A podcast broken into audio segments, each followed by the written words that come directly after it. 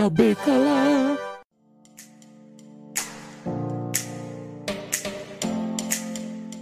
Sejam muito bem-vindos, meus queridos cubolinos e cubolinas, em mais um Cubículo, aquele episódio curtinho aqui do podcast ao Cubo, onde vamos falar sobre o quê? Vou chamar aqui a primeira participante, Stephanie. E aí, pessoal, tudo bem com vocês? Mas do que nós vamos falar, Stephanie? Nós vamos falar um pouco sobre realidade, né? Mas não essa realidade difícil de encarar que a gente tá vivendo no Brasil é uma realidade mais possível de encarar, de assistir, assim, mais gostosinha, né? Os reality shows. Exatamente. E também não estamos só com a Stephanie, estamos com ele, que é o grande polyposition, mas sempre está por último, Rodrigo Poli. É isso aí, eu não sou o senhor do tempo, mas eu sei que vai chover, eu vivo muito bem quando eu fico com você. Fala galera, é isso aí, com essa homenagem ao skate brasileiro, com essa música do Charlie Brown, que eu devo ter cantado tudo errado, né? Que trouxe muitas medalhas, nosso skate. Poderia ter trazido mais se não fosse os juízes que deram uma de pavão e quiseram aparecer mais que os atletas, e o Comitê Olímpico Brasileiro, um mestre dos magos que não aparece para falar nada,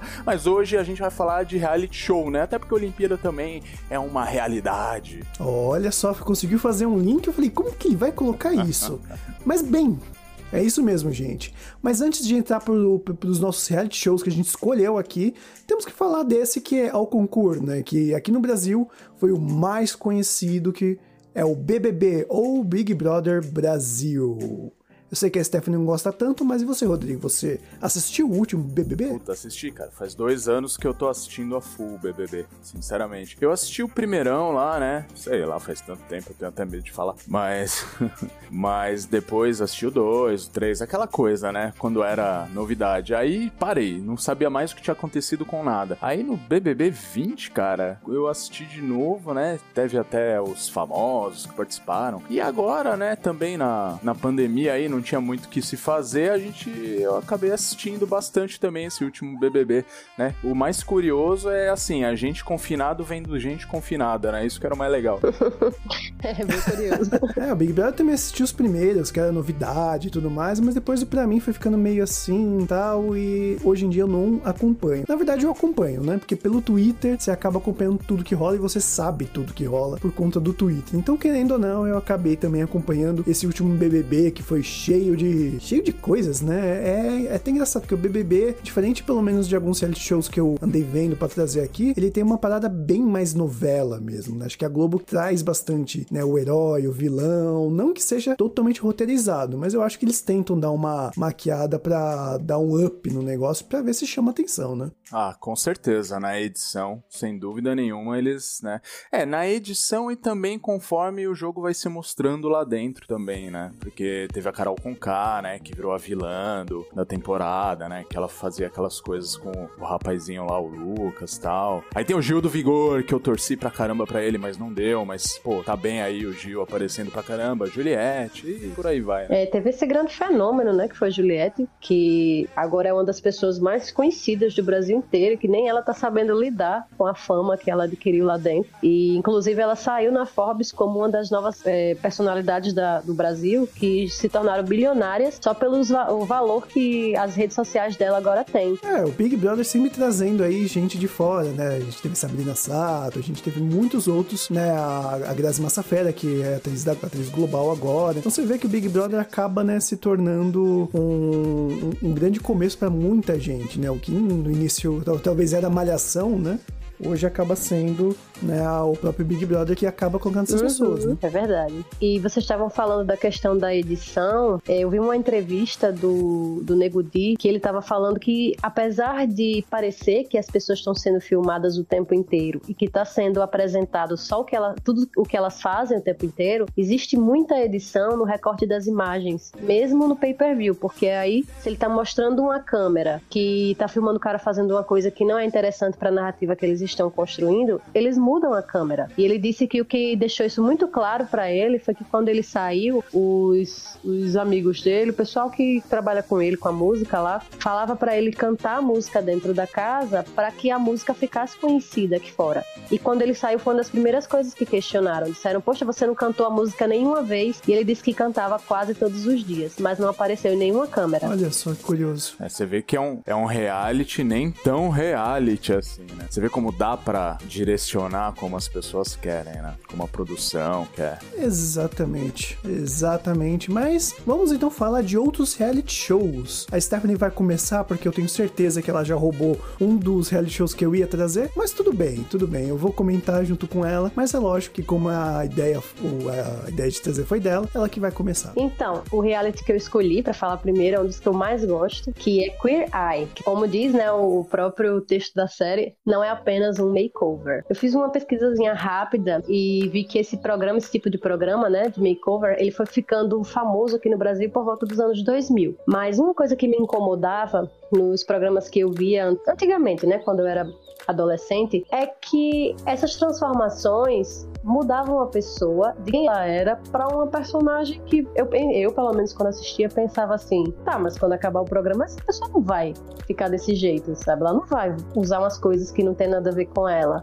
Ela não vai andar sempre maquiada, sempre com o cabelo escovado assim. É, e aí, assim, até minhas irmãs brincavam, porque eu sempre tive um estilo muito diferente do delas, mais, larga, mais largado, e elas brincavam que iam me mandar para essas transformações. Eu dizia que não ia adiantado nada, porque eu não usaria aquela coisa que estava aparecendo ali, né?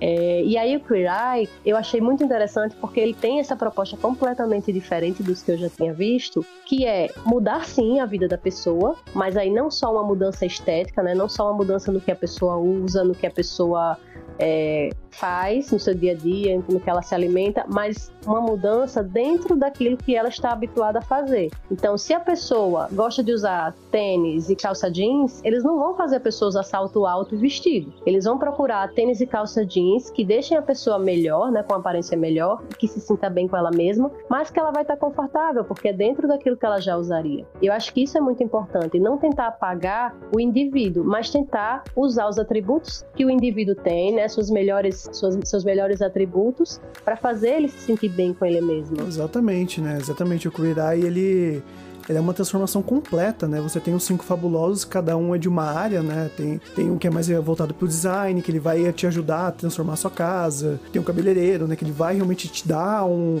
novo visual dentro daquilo que ele acha que é bom em você, né? Ele não vai, ah, vou colocar assim porque vai ficar bonito. Não, isso vai combinar com você, seu rosto vai ficar mais aparente, você tem um rosto bonito, você tem que mostrar seu rosto, que vai te deixar melhor, né? Ou tem um caramo, né? Que ele, ele é psico psicoterapeuta e ele é da parte de cultura, né? Ele tenta entender mais a pessoa para tentar transformar ela de dentro para fora, né? Tentar mostrar o, alguns problemas que ela tá tendo e, e, e, pô, vamos ver o que tá acontecendo, por que que você tá desse jeito, né? E, cara, várias coisas, né? Então é, é bem legal. E para mim, cara, toda vez que eu assisto cada episódio é, é uma lágrima a mais que cai, assim. Não sei se é com você também, assim, Steph. Nossa, o primeiro episódio de cara já faz a pessoa chorar litros, né? Tanto com a, a, história da pessoa lá, da, da mulher que eles vão transformar, quanto com a história do Bob, que é um dos cinco fabulosos, que acaba se deparando com, com um grupo cristão e isso revive, faz ele reviver um trauma dele, né? Que ele tinha sido criado por pais cristãos, mas que ele foi rejeitado por sua sexualidade. Então, assim, a gente já ali começa a se apegar também, porque a gente vai vendo as camadas dos, dos apresentadores, né? Sim, é bem mais assim do que eles. E vale se ressaltar. É uma série LGBT, só que assim, na maioria dos episódios eles acabam pegando é, qualquer pessoa assim pra transformar, né? Não só outras pessoas LGBT, como também pessoas normativas, né? Pessoas cristãs. E até acabar com essa coisa do preconceito, né? Vale até ressaltar que já teve uma série do Queer Eye antigamente, que era Queer Eye Straight for White. Não é isso. Uma coisa Queer assim. Eye for the Straight Guy. Que é basicamente eles tentando é, ser intoleráveis, só que não é ser tolerável né? Se aceito mesmo. É, é, eram homens, era basicamente homens gays que davam conselhos, né, para homens héteros. E aí essa versão da Netflix, né, ela não focou nos homens héteros, elas realmente pegaram um público mais diverso e aí acaba ampliando, né, a série, ela fica muito mais rica, que aí no público você vai ter tanto homens héteros que aceitam os cinco fabulosos tranquilamente, mas também vai ter pessoas gays, pessoas trans, vai ter gente de todo tipo e é maravilhoso. Isso é bem legal mesmo, é uma série que vale muito a pena, né? Acho que eu já até comentei dela quando a gente gravou sobre masculinidade na cultura pop e acabei comentando dela. E aí tá aí, um, quase praticamente um, um cubículo sobre ele, mas sobre outras séries também. E você, Rodrigo, qual que é o seu seu primeiro reality show que você trouxe? Bom, meu povo, uh, quando a gente fala em reality show, muita gente pensa em reality show de competição, né? Como o Big Brother, o Masterchef, enfim, Fazenda, né? Mas enfim, até vocês mesmos acabaram de trazer uma, um reality show que é um formato diferente, né? O que eu trago aqui é um reality show que eu gosto muito. Eu acho que assim, para quem gosta de colecionismo, assim como eu, né? Gosto bastante, acho que vocês sabem bem de colecionismo. Muito. É, é um reality show bem bacana, ele é do History Channel e é o Caçadores de Relíquias. Já viram esse reality, não? Já já assisti também. Ah, já vi, é bem interessante. Cara, é realmente. é muito legal. É muito legal porque, assim, são dois caras que ficam viajando. É, é gringo, né? Então eles ficam viajando dos Estados Unidos numa van tal. E eles têm uma loja, um antiquário. Então eles ficam numa caçada, assim. Então, é uma coisa que eu gosto. Eu mesmo gosto de fazer isso na, na, na minha vida, né? De sair, buscar nas feiras de antiguidade, assim, algumas coisas tal. Foi numa dessa, assim, que num leilão da vida que eu consegui o gravador do Lucas Silva Silva, sabe assim? É, eu acho muito legal isso, cara. E eles fazem isso, eles ficam viajando por, meu, muito pelos Estados Unidos inteiro na van deles e comprando coisas de pessoas normais, assim, que tem, tipo, um monte de coisa guardada nos celeiros, nas garagens, assim, e acha cada coisa, assim, de, de 1800, de 1900 e pouquinho, assim, umas motos antigas. E eles gostam muito de placas, né? Placas antigas, lata de óleo antiga que você não acha mais, ou de bebida. Cara, é muito legal, porque você ali você fica conhecendo um pouco sobre a história história, tudo bem que é a história da, da americana, né? Eu acho que até deveriam fazer um, um, reality brasileiro assim. Se bem que tentaram fazer que foi o Caos, não sei se vocês já, já ah, viram. Ah, sim. É, que era uma loja já que, também. não sei se ainda existe, que era ali na, na Rua Augusta, aqui em São Paulo. Augusta. É. Não, não vi não. Então, e, e eles fizeram algo similar assim, mas eu, eu não sei, eu nunca mais vi, não sei se foi tão pra frente. Mas poderiam tentar de novo, porque seria muito legal, cara. Eles, eles viajando e contando a história do, dos tiozinhos. Mano, só os tiozão figura, assim, velho, que tem umas coisas muito diferentes, assim, umas coisas que você. É, brinquedo antigo, meu, tem de tudo, assim, e você vai, vai, meu, conhecendo a história e eu fico me imaginando numa jornada com eles, assim, descobrindo, e você entra nos. Eles entram nos lugares, assim, puta, tudo empoeirado, cheio de coisa, e tem uns tiozinhos também que são colecionador, tem de tudo, cara. O cara que tem, que é acumulador, que tá acumulando a vida inteira, que a mulher dá graças a Deus que apareceu uns caras para comprar umas coisas do tiozinho, e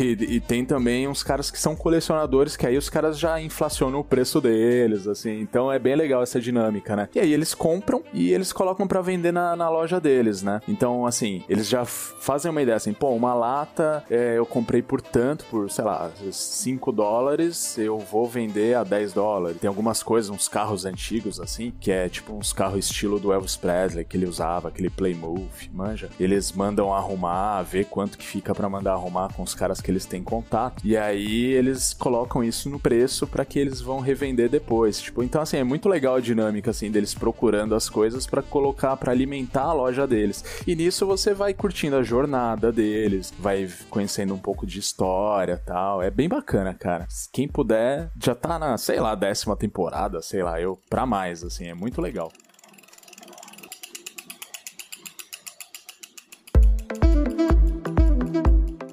Achei que quando você tava falando dessa série, eu achei, achei que era aquela do, do cara que só paga 5 dólares em tudo que, é, que oferece. Ah, o Trato Feito, deve ser.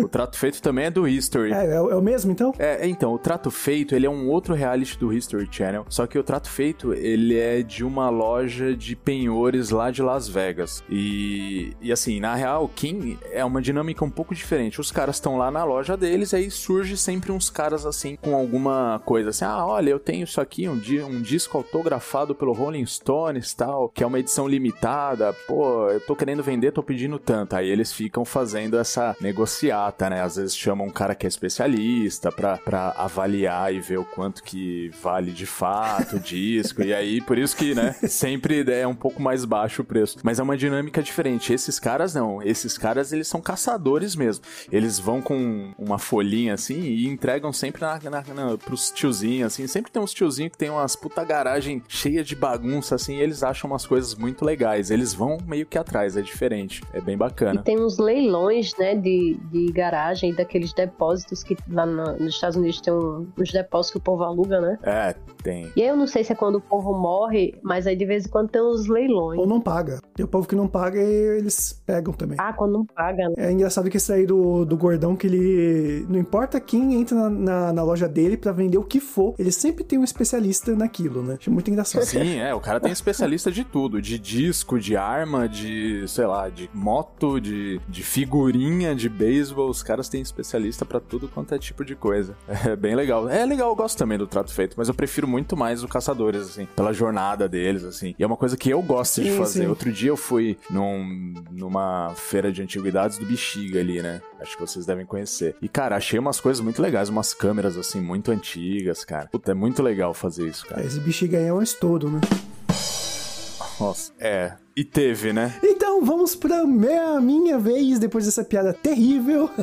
Melhor hora de, de mudar, né? É, bom, e, o- e o reality show que eu vou trazer hoje aqui é um reality show que eu acabei conhecendo depois da Stephanie roubar o meu tema, né? Tô brincando, tô brincando. Que, mas valeu a pena, porque eu estava pensando, ah, quando eu tava no teatro, né? Meu diretor me gravou um DVD sobre um reality show, meio documentário, que eu pensei em trazer pra cá. Só que eu perdi, né? O DVD, né? Eu achei até no YouTube, mas não tem legenda, não tem nada, a imagem não tá tão boa. Mas assim, a série que eu encontrei na Netflix, ela é exatamente um pouco parecida com essa que eu queria trazer, que se chama 100 Humanos, Respostas para Questões da Vida, né? São é um grupo de pessoas, né? São 100 humanos, né? Cada cada humano ele tem, lógico, suas suas etnias, as suas idades e tudo mais. Só que isso não é o importante, diferente do Big Brother, como a gente falou no começo, os 100 humanos é as pessoas elas usam a mesma roupa e são denominadas apenas por números, porque a ideia não é você falar delas separadas e sim testar o ser humano como um todo, né? Em grupos e tudo mais. Como por exemplo, o primeiro episódio é o que nos torna atraentes. Eles tentam, por vários testes científicos e tudo mais, tentar descobrir o que torna uma pessoa atraente. Faz assim um teste. Vou só dar um- uma ideia legal para não dar tanto spoiler. Que, por exemplo, eles contrataram vários atores e vestiram eles como várias profissões, que eles queriam entender se o uniforme deixava a pessoa mais atraente. Então tinha um policial, tinha um faxineiro, tinha um médico, e depois eles faziam o mesmo teste com outro grupo de pessoas, com eles vestindo roupas normais, com o mesmo texto, com a mesma ideia de serem da mesma profissão, mas sem uniforme, só pra ter assim, pra verificar, né, se realmente o uniforme deixa a pessoa mais atraente ou não. E aí tem outros episódios, como qual é a melhor idade, que esse é bem divertido, eles separam em faixas etárias, ainda mais agora aí que a gente tá brigando com essa coisa de millennials versus zennials e tudo mais, é, eles colocam realmente a prova, e assim, não vou dar spoiler, que achei legal vocês assistirem, mas pô, vocês vão se surpreender com quem ganhou e com quem ficou ali na segundo, terceiro colocado. É bem legal de ver isso também. E outras coisas, como Guerra dos Sexos, né, pra ver qual é o melhor sexo de novo, vai ter uma surpresa aí no final, como, né, Bom, não é tão surpresa pra saber quem é o melhor, né? Stephanie sabe qual é a minha opinião. Também tem um episódio que é um pouco mais tenso, que assim, a série ela é bem cômica. Até o Matheus, ele assistiu quando eu falei pra ele e ele não gostou tanto, que ele achou que essa coisa de ser muito engraçadinho não é muito a dele, né? Mas eu acho legal, é que a série tem esse ponto mais engraçado. Mas nesse sobre o preconceito, teve um momento que foi bem tenso, que tem a ver realmente com aquela coisa, como posso dizer, pra não dar spoiler, mas que os Estados, os Estados Unidos passou há muito tempo. Né, por conta de policiais. Então ele a- acaba sendo um episódio um pouco mais tenso, mas ainda assim tem um pouco de humor no início, mas só nessa parte que dá uma quebrada. E eu acho muito legal o reality show desse jeito, né? Eu, que nem você falou que a maioria das pessoas pensa sempre em competição. Eu gosto de, de reality show que não tem competição, que seja mais saudável, que ainda assim mostre uma realidade. Pode ser um pouco mais tenso, mas também pode ser divertido, que eu acho legal também. Depois eu vou Também ver. não, vou, vou, vou caçar pra É ver. bem legal, acho que ele é novo, né? Tá na primeira temporada. E é bem legal. E, gente, o tempo tá urgindo aqui, hein? Eu até achei que dava pra gente fazer uma segunda rodada, mas eu acho que vale a pena a gente deixar essa palhinha pra quem sabe a gente fazer um novo episódio aí sobre reality shows e trazer outros que a gente escolheu também. O que, que vocês acham? Acho super válido. Acho bom, acho legal. Que eu tinha mais uns dois aí, hein? Mas tudo bem. Olha, é que nem aquele de Pontinhas. O Pontinhas voltou e quem sabe também volta de novo. Rendeu, né? A gente acha que, pô, de repente não vai render, rendeu. Rendeu bastante. Mas antes de finalizar finalizar, eu quero trazer um demérito aqui, que nessa brincadeira de procurar, eu fui ver aquele reality show chamado Sex Beasters. Vocês já viram esse? Nossa. Não, também não. Falar. É um reality show de blind date que as pessoas elas vestem máscaras de monstros ou figuras mitológicas para que tenha aquela surpresa de saber se você vai escolher a pessoa certa, não pela aparência e tudo mais. Na ideia é muito legal. Só que eu fui ver dois episódios e eu fiquei muito, mas muito irritado. Porque não importa que as pessoas estão de máscara, o tempo todo elas ficam, ai, tomara que a pessoa seja lindo, ai, tomara que ele seja um príncipe, um deus grego e que não sei o que, ai, meu Deus do céu. E os caras falam, "Ah, eu fico vendo a bunda dela primeiro, que não sei o que, ah, tal, tal, tal, ah, você tem um pé bonito, não sei o que. Sério, é, é muito superficial. E, gente, sério, passem longe dessa série. Desde quando eu vi no, no trailer, eu já sabia que ia ser bomba. Fui assistir e não deu outra. É muito ruim. Eu quero deixar aqui registrado que não é pra vocês verem. Se quiserem ver, pode ver. Afinal de contas, né, vocês pagam a Netflix de vocês, vejam à vontade. Tirar as próprias conclusões, né? Sei lá. Eu não aconselho. exatamente, exatamente. É, mas se tem tanta coisa boa pra ver, né? É melhor a pessoa perder o tempo, gastar o Então. tempo. Utilizar, melhor dizer assim. Melhor a pessoa utilizar o tempo pra assistir coisas melhores. Coisa legal, né? É. E falando em coisas melhores, aonde que o podcast ao cubo é encontrado, Rodrigo Poli? Bom, o podcast ao Cubo é encontrado em todas as redes sociais principais, né? Eu diria Instagram, Twitter, Facebook. Facebook? Facebook. Facebook é o Facebook, inventei um novo. É, tá bem por aí. A- arroba podcast ao cubo. E também temos o nosso TikTok, arroba podcast ao cubo, onde você vai poder ver algumas dancinhas e outras cositas más. Exatamente, é isso mesmo. E não estamos em mais nenhuma rede social, porque já deu essa piada, né? Nem aquela com T, viu? Tá bom. Nem com. X. então é isso. Eu vou ficando por aqui. Até mais, gente. Valeu. Valeu, fui!